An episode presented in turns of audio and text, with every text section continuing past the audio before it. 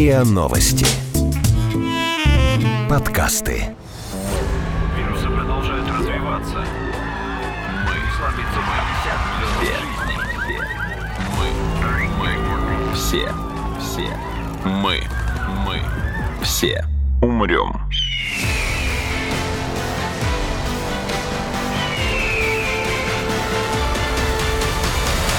Мы все умрем.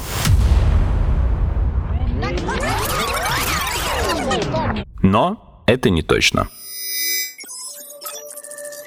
Здравствуйте. Это подкаст «Мы все умрем, но это не точно», где мы с научной точки зрения обсуждаем, что готовит Земле и людям обозримое будущее. Меня зовут Игорь Кривицкий. Со мной сегодня мой коллега и соведущий Артем Буфтяк. Здравствуйте. А на связи с нами сегодня заведующий лабораторией Института общей физики Российской Академии Наук и заведующий кафедрой в Инженерно-физическом институте биомедицины НИАУ МИФИ Виктор Борисович Лощенов. Здравствуйте, Виктор Борисович. Да, добрый день. Виктор Борисович, когда мои коллеги мне рассказывали о вас, когда они представляли мне спикера заочно, они произнесли такую фразу. Это его студенты из Сеченова сделали установку для лечения COVID-19. Что они могли иметь в виду? Ну, это была такая история, что в Первом медицинском институте, Сеченовский университет, который сейчас называется, решили испытать новый способ лечения COVID-19 при помощи некого фотосенсибилизатора под названием метиленовый синий. Но для того, чтобы он работал эффективно, этот фотосенсибилизатор, необходима была система облучения. Те системы, которые у нас э, были, они были маломощные, а здесь необходимо было увеличить мощность где-то в 10 раз.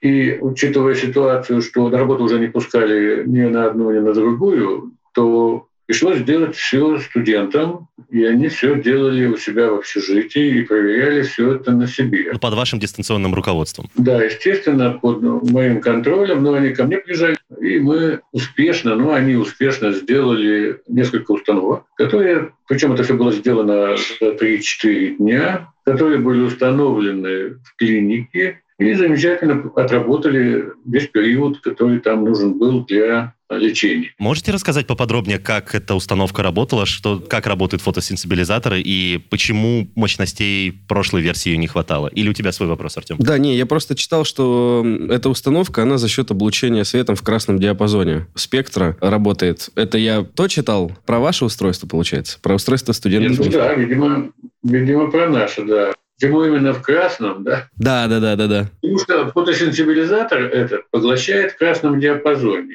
И он проявляет свою эффективность, когда его облучают в красном. Если облучают синим, там ничего не происходить не будет. Угу. То есть вирус погибает, вирус погибает при облучении вот этого фотосенсибилизатора, который поглощен этим вирусом в красном диапазоне. Там, правда, кроме вируса есть еще одна очень важная задача, так называемая аутоиммунная реакция, которую называют Угу. токиновый шторм. Вот нужно еще было дезактивировать эту аутоиммунную реакцию.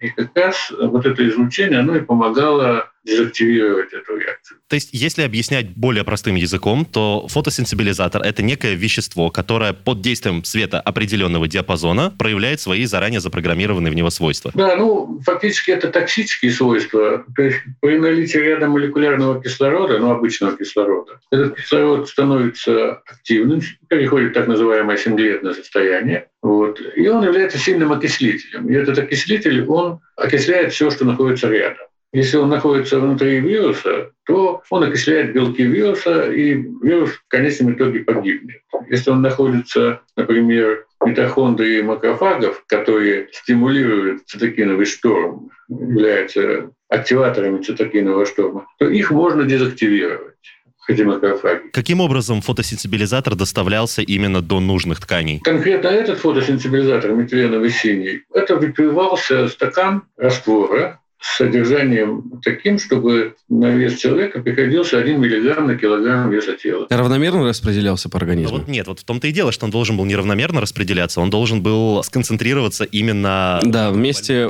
ну, видимо, Да, вот за счет чего это достигается? Ну, было нами тоже, естественно, проверено. Здесь у нас в лаборатории была соответствующая аппаратура, которая позволяла контролировать выведение этого фотосенсибилизатора, например, с мочой, и было определено, что двое с половиной суток этот фотосенсибилизатор замечательно находился в организме, потому что он все время присутствовал двое с половиной суток в моче. Причем в дозе, которая убивает коронавирус даже без облучения. А потом у нас облучение, оно примерно эффективность его против коронавируса увеличивает порядка в 10 раз. Но это вы про выведение. Я пытаюсь понять, как было осуществлено воздействие именно вот на больные ткани и органы. То есть э, фотосенсибилизатор равномерно распределился, а потом облучали только нужные места? Или он вот сконцентрировался там, где нужно? Да, значит, э, смотрите, есть входные ворота, так называемые входные ворота коронавируса. Это в первую очередь носоглотка. Ну и в большей степени это нос. Надо облучать нос. А для того, чтобы это было эффективно, кроме стакана или 150 грамм этого раствора, который выпивал пациент, еще делалась ингаляция.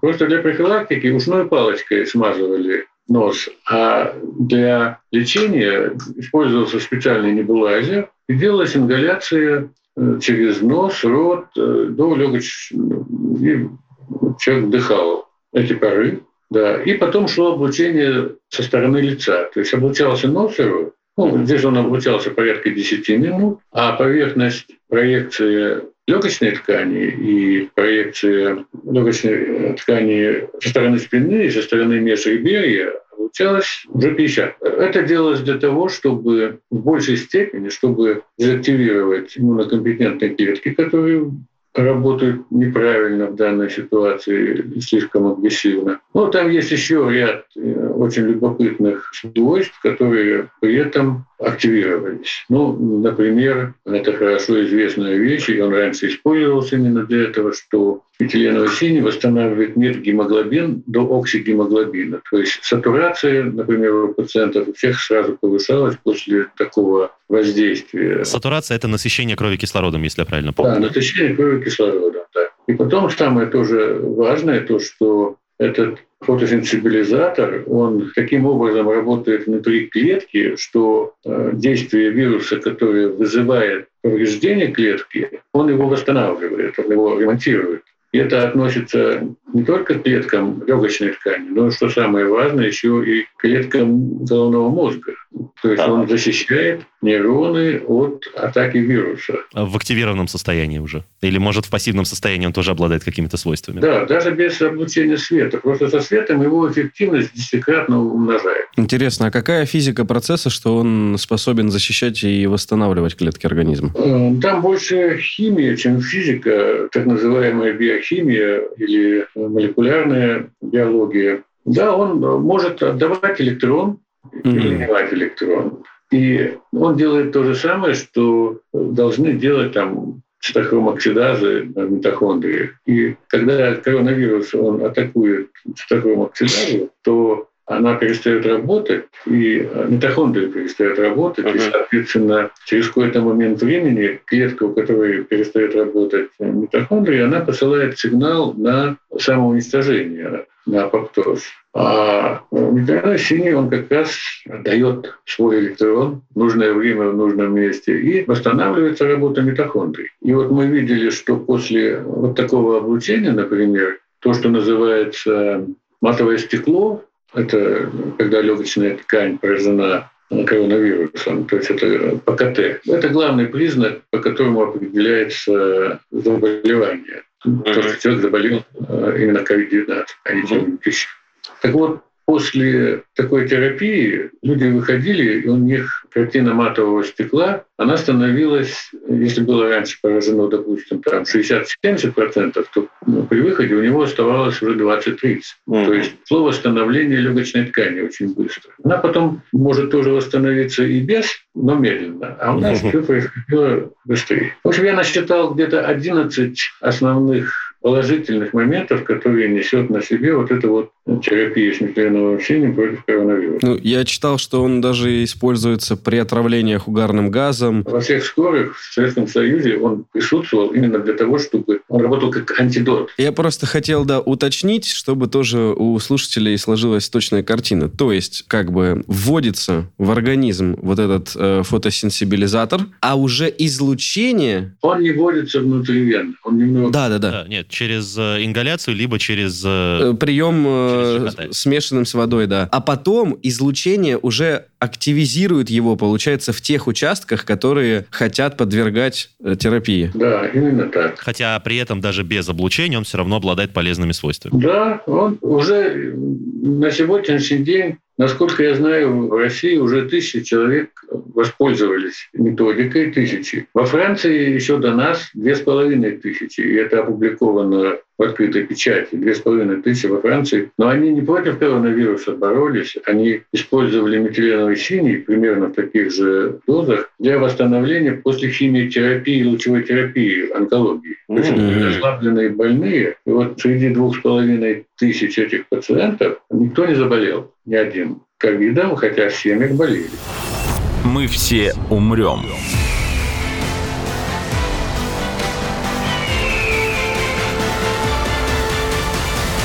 Но это не точно.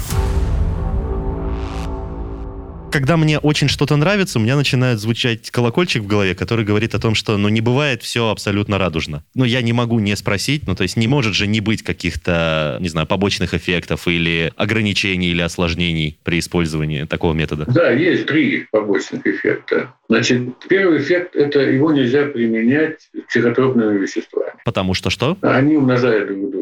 Если человек принимает такие, ну, серьезные психотропные какие-то лекарства, вот, то ему противопоказано принимать синий. Так. Второе, двое с половиной суток, а то и три, у вас будет моча лазурного цвета. Страшное, конечно, страшное последствие. Ну это скорее развлекательный эффект, по-моему, чем отрицательный. И третье, это очень такое важное, наверное, то, что он стоит очень дешево. То есть вот бутылочка, которая продается в аптеке, когда я покупал, она стоила 24 рубля бутылочка. И там примерно на 3 дозы, то есть 8 рублей доза. И это, конечно, сильно пугает людей, потому что не может быть хорошее лекарство таким дешевым. Ну так потому что его основная эффективность все-таки проявляется, когда он используется в комбинации с облучением. С точки зрения профилактики нормально и без облучения. А с точки зрения лечения, да, нужно И инновация ваших студентов заключалась именно в усовершенствовании облучательной установки. Да, ну, такой важный момент. Там на самом деле э, очень много деталей и нюансов. Нужно было увеличить мощность в 10 раз. Это непросто. То есть нельзя просто воткнуть его в более мощный источник. Вот, да, да, просто много более мощных источников нужно было ввести, чтобы это все не, не сгорело, чтобы не перегрелось, чтобы это работало, чтобы не сожгла пациента, чтобы это все было по строгим медицинским законам сделано. Вот. Но, слава богу, вот у нас установка, которая в меньшей интенсивности, она разрешена к медицинскому применению. И ребятам удалось не сильно э, изменить ее для того, чтобы она была в тех же рамках разрешений. Если вы говорите, что сам фотосенсибилизатор очень дешевый, то вот в противовес ему такая установка облучающая, ее создание и внедрение в эксплуатацию, оно должно стоить больших денег. Иначе я не могу понять, почему тогда такой метод лечения не используется повсеместно и вообще распространенно. Потому что он новый, Игорь. Ну, вот э, говорил же Виктор Борисович, что и вот уже несколько лет, как, э, что и в Советском Союзе применяли это вещество, и что... Вещество, да. тысячи- Ну да. Ну, а методику лечения... Потому что оно очень дешевое, и фармацевтическим компаниям невыгодно его использовать в качестве лекарства. Они создали новые, более дорогие. Вон сейчас посмотрите, то, что продают для лечения COVID-19. Курс стоит там, народ говорит, под 50-60 тысяч рублей. Ну, вот полечитесь против 8 рублей. Конечно, выгодно. Первое время чумы. Ну да. Хорошо. Я не буду, наверное, спрашивать, как бы сколько стоило создание этой установки и сколько могло бы стоить ее внедрение в э, парк аппаратуры какой-нибудь больницы. Да нет, Но ну, вот- это очень недорого. У нас просят некоторые. У нас, например, попросили два монастыря там, да? Ого. Вот. Мы им отправили, они полечили своих. Вот сейчас вот другие установки в другом монастыре находятся и тоже лечат там других монахов. Целительный свет. С другой стороны, при низкой стоимости этого вещества, этого лекарственного средства, его и подделывать не будут, потому что обычно подделывают дорогие средства. Там выше получается маржа условно, да, А, то есть та, те, те деньги, которые может э, мошенник или там заработать, условно говоря. Когда, как вы сказали, доза стоит 8 рублей, ее и подделывать никто не будет, потому что это просто экономически невыгодно людям. Ну да, невыгодно. Все же минус. Даже жуликам невыгодно. Почему? Это же плюс отличный. Ну, для жуликов минус. Для жуликов минус. Я просто пытаюсь понять, при таких широких возможностях э, такого комбинированного лечения фотосенсибилизатором с облучением, при том, что и само вещество, и машина, получается, стоит, ну, довольно-таки недорого. Справедливых денег, да. Да. А какие перспективы того, что такой способ лечения будет внедрен быстро и повсеместно? Ну, не знаю, у меня очень пессимистическое в этом плане отношение, потому что здесь нет больших денег, а где нет больших денег, это нигде, ни в России, ни в мире не развивается. Но ведь у нас же медицина-то условно бесплатная, и, соответственно, должны лечить людей как бы условно задешево. Ну, то есть условно дешевыми средствами. Ну вот, э, видимо, она бесплатная для некоторых пациентов, но для государства она платная. Ну, для государства она платная, и поэтому государство должно быть заинтересовано в том, чтобы приобретать аппараты и препараты по как можно меньшей цене. Игорь, это, это в идеальном мире, а в реальном мире все несколько сложнее, поэтому конкурсы отыгрываются. Иногда закупается оборудование дороже, чтобы откатом эти деньги э, вернуть и так далее. Все намного сложнее. Мне другое интересно. То есть, э, ну, как мне кажется, в нашей стране там с нашими бюрократическими проволочками для того, чтобы внедрить хоть какую-то инновацию или там, я не знаю, что-то обновленное, нужно пройти там 9 кругов ада. Вот вы этот э, этап утверждения согласования получения разрешений на применение данного метода установки, вы уже его прошли? То есть фактически при желании какая-то больница или поликлиника может использовать этот метод и это оборудование? Или все же необходимо еще пройти там ряд, условно говоря, процедур на законодательном, государственном там уровне, позволяющим применять повсеместно этот метод и это устройство?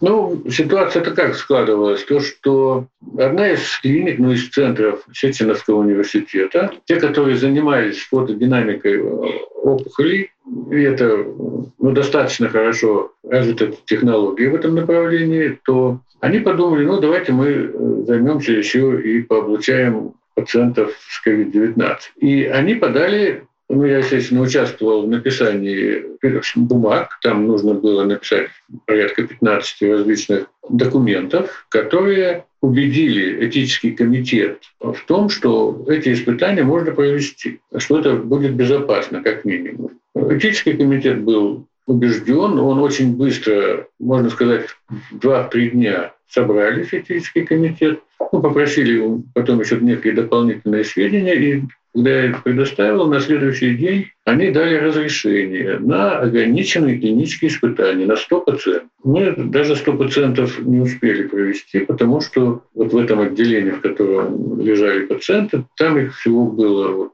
43 пациента. Нет, 43 пациента согласились на участие потому что там требуется, естественно, согласие 43 Конечно. Согласились. Это все пациенты, которые были до КТ-3, то есть до 70% пораженного легкого. Вот все они благополучно выздоровели, выжили достаточно быстро, хотели выписаться на второй-третий день после облучения, потому что чувствовали себя э, хорошо клинически. Клиническая картина была вполне такая адекватная. Но это вот э, закончилась первая стадия клинических испытаний. Теперь нужна вторая стадия клинических потом третья. И это уже нужно, чтобы обычно на клиническое испытание подает некая организация, которая заинтересована в получении денег. А тут нет такой организации, которая была бы заинтересована в получении этих. Во-первых, я устал говорить словосочетание «этот метод», сочетание метиленового синего с э, красным облучением на мощной установке. Может, есть у него какое-то более емкое название? Нет. Нет. Я правильно понимаю, что использование вот этого метода, который я только что назвал, о котором мы говорили все это время, это элемент такого направления в современной медицине, как нанотераностика, то есть э, терапия плюс диагностика с использованием э, наночастиц? Ну, неправильно, потому что нанотераностика подразумевает под собой использование наночастиц. Э, Метиленовый синий не является наночастицей, это обычные молекулы, обычный молекулярный раствор. Так, а под наночастицами мы имеем в виду тогда то, что меньше молекулы? Нет, наночастицы, они больше молекул. То есть наночастица Нано состоит из сотни молекул. Угу, понял. Тогда это просто тераностика, да? То есть это сразу и терапия, и диагностика. Вот. Да, это диагностика, да, именно так. А где здесь элемент диагностики тогда? Диагностика, когда мы смотрели метиленовый синий, сколько его находится, где, в каких органах, через какое время, мы делали диагностику. Это как контраст получается. Мы видим флюоресценцию. Да. И вот, например, определили, что из неба, из глотки, он очень быстро уходит. Его туда нужно много накачать, чтобы там чего-то осталось. Смотрите, я, кстати, вот когда начал говорить про отрицательный эффект при дозе 1 мг на килограмм, да, значит, но если взять дозу там 5 мг на килограмм, можно и умереть, потому что он начинает действовать наоборот. То есть если он здесь восстанавливает общий гемоглобин, то там наоборот он будет отнимать. Мы все умрем.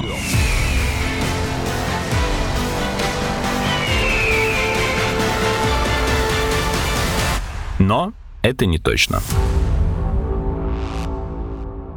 Кстати, вопрос по оборудованию. А не повысит ли эффективность э, облучения, если облучение будет проводиться не ну, общее снаружи, просто более интенсивно, а эндоскопически? То есть если будет вводиться эндоскоп в легкие или в ЖКТ, оснащенный как раз излучателем на конце. То есть точечно, но не через кожу. Да, хорошая идея. Хорошая идея. И вот когда у нас были КТ-4 пациенты, да, КТ-4, то есть это когда 95-100% легкого поражено, и было понятно, что наше облучение снаружи, оно достаточно бессмысленно, потому что там уже нечего останавливать цитокиновый стром, там уже все съедено. И нужно облучать именно легкие, потому что именно там уже и коронавирус, который нужно облучать, он в легочной ткани, и тормозить поедание крофагами легких. И тогда нужно, конечно, было вводить внутрь. Но не нашлось эндоскописта, у нас было таких три пациента, не нашлось такого эндоскописта, который бы смело вошел, ну, а, э, не эндоскописта, а оборудование, специального защищенного оборудования, чтобы оно защищало и эндоскописта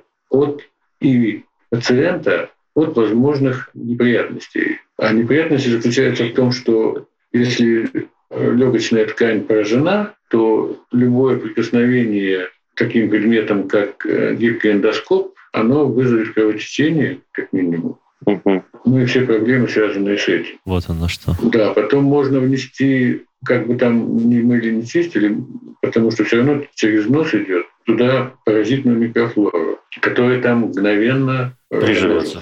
Вот. А когда вводят, например, там под кожу либо в мягкие ткани капсулу, которая облучает, например, брахитерапия, когда облучение пораженного органа, оно производится путем радиоактивных веществ, которые находятся в имплантах, там, в трубочках, в капсулах, а, которые вот вручную либо с помощью оборудования вводят рядом. Ну, то есть с легкими. Как вы говорите, если зацепить пораженную ткань, то пациенту, ну, там, вплоть до каких-то страшных последствий. последствий. Да, да, а если где-то рядом расположить как раз-таки излучающий элемент, чтобы э, произвести терапию? Такое среднее решение. Да, я вот... Э, замечательная идея, очень хорошая. Это очень нужно для решения онкологических задач, когда нужно облучать солидные опухоли изнутри. Пока мы не нашли такого решения, чтобы что-то туда такое ввести, и чтобы хватило световой дозы для облучения к сожалению. Ну, не светодиода, может, отдельного, а некое устройство, которое вводится как бы, и при этом человек остается подключенным к аппарату. То есть, ну, стационарно. Ну, Игорь, наверное, говорит о каком-то катетере, к которому внешний источник питания подключается, да, да, да, когда да, да. пациент находится, допустим, в стационаре. И вот кстати, как раз вот э, идея, как это использовать, вы говорите, что помогает э, этот способ подавить и аутоиммунную реакцию. И вот, например, как раз э, после пересадки, не обязательно как бы в результате онкологии, но просто после пересадки какого-то нового органа, для того, чтобы он легче прижился, чтобы не было аутоиммунной реакции. Ну, иммунная система против пациента. Да-да-да-да-да. Аутоиммунная это вот как раз когда собственная иммунная система, она атакует собственные органы, собственный организм. Соответственно, в процессе пересадки, то есть раз все равно производится хирургическое вмешательство, последним штрихом прикрепить как бы рядом с пересаженным органом вот такой облучатель. Да, это очень хорошая идея. Очень хорошая идея, но вот мы только над этим не работаем пока мы не нашли решение, которое бы устроило врачей. А в чем сложность в работе вот руками хирурга или в цене, или технически вот не получается именно подобрать вот такую комбинацию электроники? Да, сложность в том, что что-то такое ввести, которое дает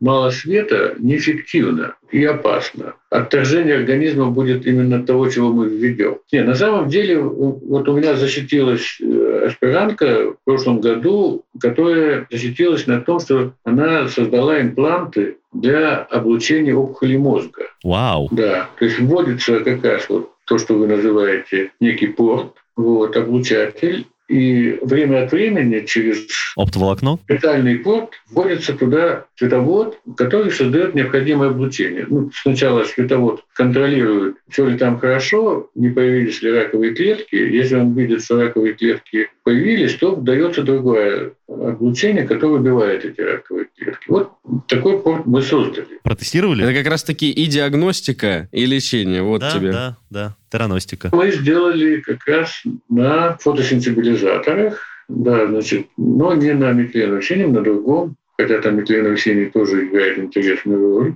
э, в этом деле. Вот. Да, и мы это проверили, но на, проверили мы на крысах. Угу, угу. Естественно. Крысам прививалась опухоль злокачественная мозга, и потом мы вводили имплант и облучали. И эффективность была... Да, эффективность была достаточная для того, чтобы опухоль была полностью разрушена. Да, но это вот мы сделали такой имплант для мозга, да? Но там чем хорошо, тем, что мы все-таки имеем порт на поверхности. Ну, хоть он и да, зашитый да, там, вот, его можно... Ну, то есть мы зашиваем, и там как бы ничего не видно на поверхности. Волосы выросли, и, в общем. Но мы всегда можем иглой туда войти, знаем где, и, значит, провести необходимую процедуру. Вот я про это и говорил, да, только как раз-таки, если мы про легкие этот... Здесь, к сожалению, это пока вот такой вот эффект, он маловозможен по причине того, что поверхность кожи и органы, они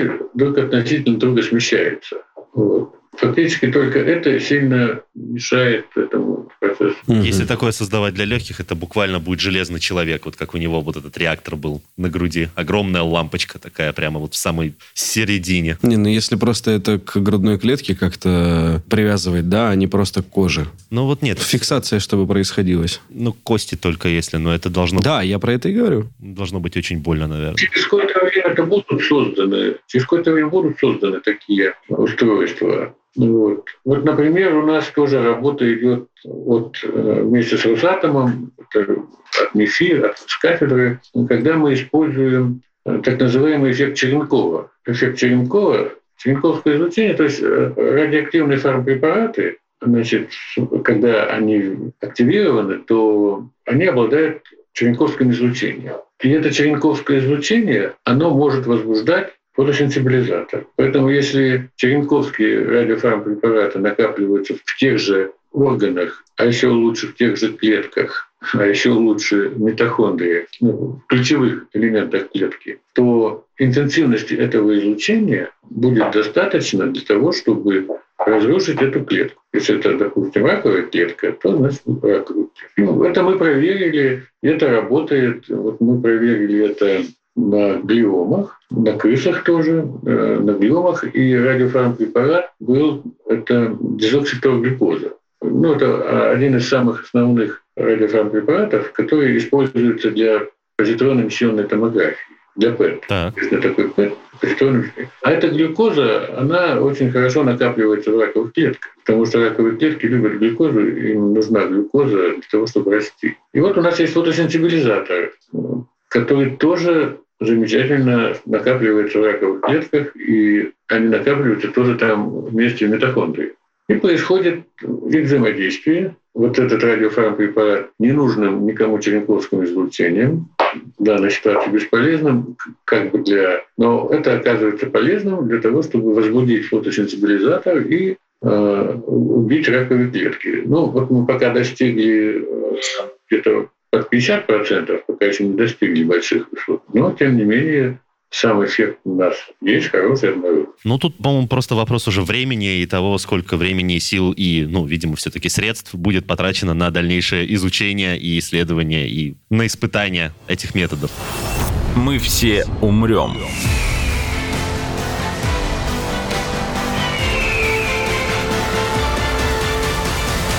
Но это не точно.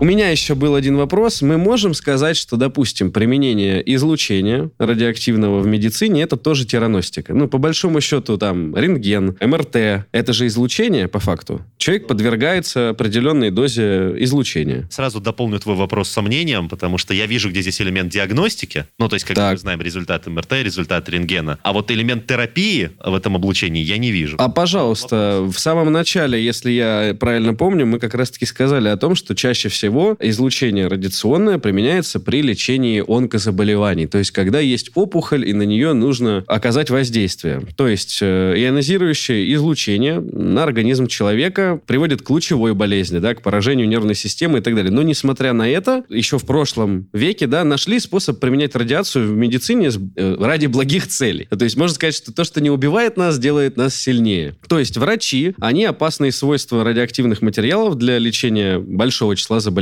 а, применяют. В основном это как раз-таки злокачественного характера. Цель лучевой терапии – это уничтожить раковые клетки, которые, ну, как, по крайней мере, то, что я прочитал, они быстрее здоровых растут и быстрее делятся, поэтому больше подвержены разрушению от этого излучения. Соответственно, современные методы, они предусматривают э, лучевой терапии, да, а вовлечение здоровых тканей в лечебный процесс минимальное. То есть, как бы, человек облучается, это плохо, безусловно, но наиболее сильно облучается конкретно, допустим, место, где находится опухоль. Вот. И там множество методов есть лечения, то есть есть поверхностное, как раз-таки его проводит наружная радиотерапия. Я читал, что ее проводит э, радиолог. Это представляешь себе, какое название врача? Радиолог. Это даже звучит как будто из будущего термин. Я прям представляю человека в костюме. Так что, Игорь, применяется излучение для лечения. Вот тебе на лицо и диагностика, и, соответственно, лечение. Я просто хотел у нашего эксперта спросить, можно ли это отнести к тераностике.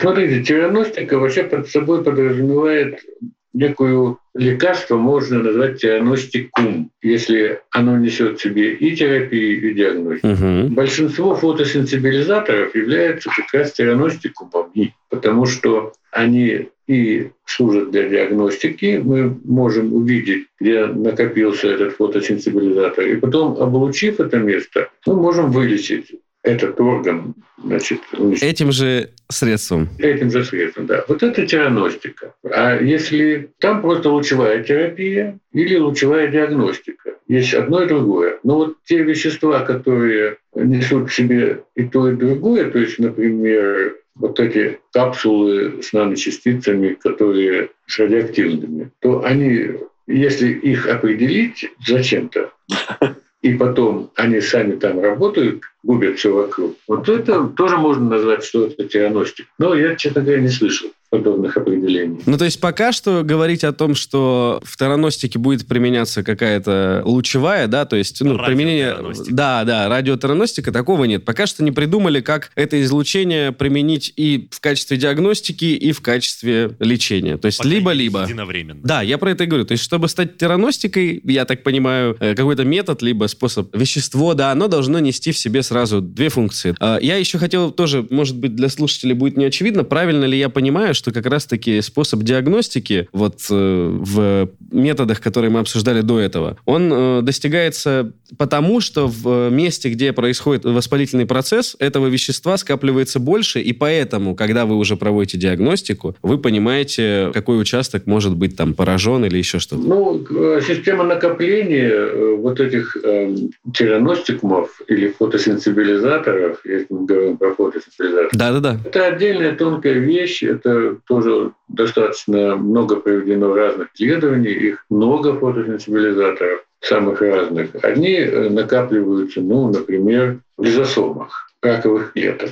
Очень хорошо. Мы облучаем, и лизосомы разрушаются, вытекают, и клетка подает сигнал на апоптоз. То есть она на саморазрушение. То есть Мгм. клетки саморазрушаются. Это очень хорошо, потому что, допустим, если на- есть фотосинтезаторы, которые накапливаются в мембране, например. В И мембране- разрушает ее потом. да, если много или да- давать много облучения, это будет некроз, то есть некротическая ткань. Некротическая ткань, она связана с тем, что возникнет рубец. Вот. А апоптоз рубца не будет. То есть это косметический эффект хороший, не процесс хороший. Он подольше, но зато все более э, эффективно. Вот. Есть, которые накапливаются в подводящих сосудах. Вот мы облучаем, сосуды тромбируются, и опухоль перестает получать питание. И она тоже очень часто гибнет. Но они копятся вот по всей площади организма, но, получается, облучаете вы только место, которое необходимо подвергнуть облучению, и там десятикратное увеличение эффекта, да, лечебного. То есть как бы весь организм лечится, но так как вы сюда направляете излучение, в область, допустим, носоглотки, то, соответственно, и этот участок тела, он э, подвергается терапии. То есть в этом смысл. Копится-то везде. Да, копится везде, прибывает везде. Ну, просто то, что я сейчас рассказываю, вот я уже рассказывал про опухоли, потому что мы-то да, более-менее профессионально занимаемся проблемами рака. У нас есть в лаборатории группа, которая занимается антибиотикорезистентной микрофлорой. Интересно. Да, ну и вот, соответственно, вирусные заболевания у нас тоже относятся как бы к этому же, и поэтому мы с Метиленовым Синим знакомы, правда, еще по другой причине, потому что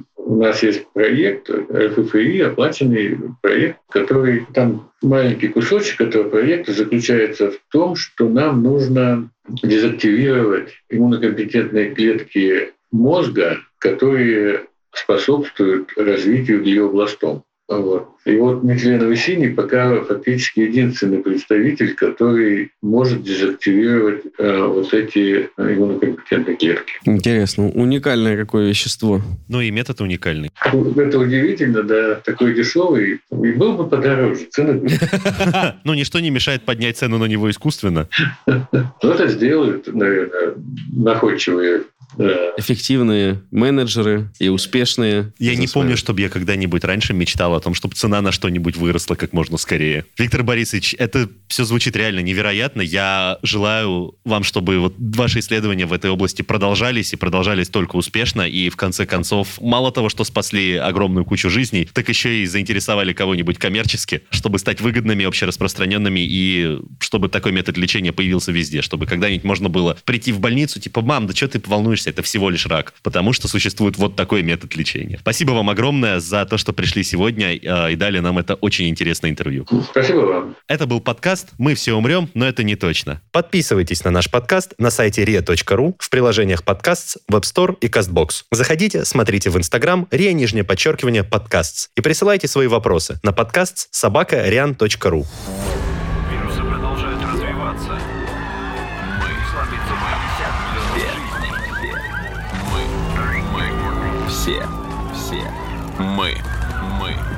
все умрем.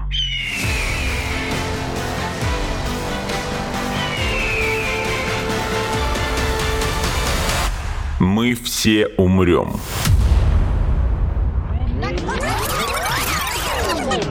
Но это не точно.